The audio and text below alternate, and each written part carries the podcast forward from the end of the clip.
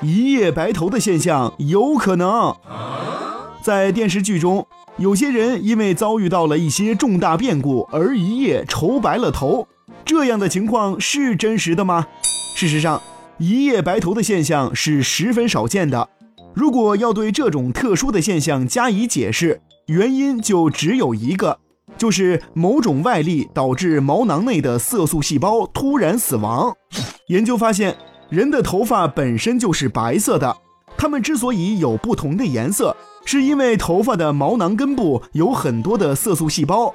这些色素细胞能够制造出色素，将人的头发染成不同的颜色。不同种族的头发具有不同的颜色，就是因为种族差异造成的色素种类不同。同种族人头发颜色的细微差别，则与色素的含量与色素细胞的活性有关。在生活中，人到了中老年，头发会逐渐变得花白，这是由于色素细胞渐渐衰亡，数量减少，于是人的头发便出现了由黑到灰白，再到白的变化。有趣的是。每个毛囊细胞能够长出二十根头发，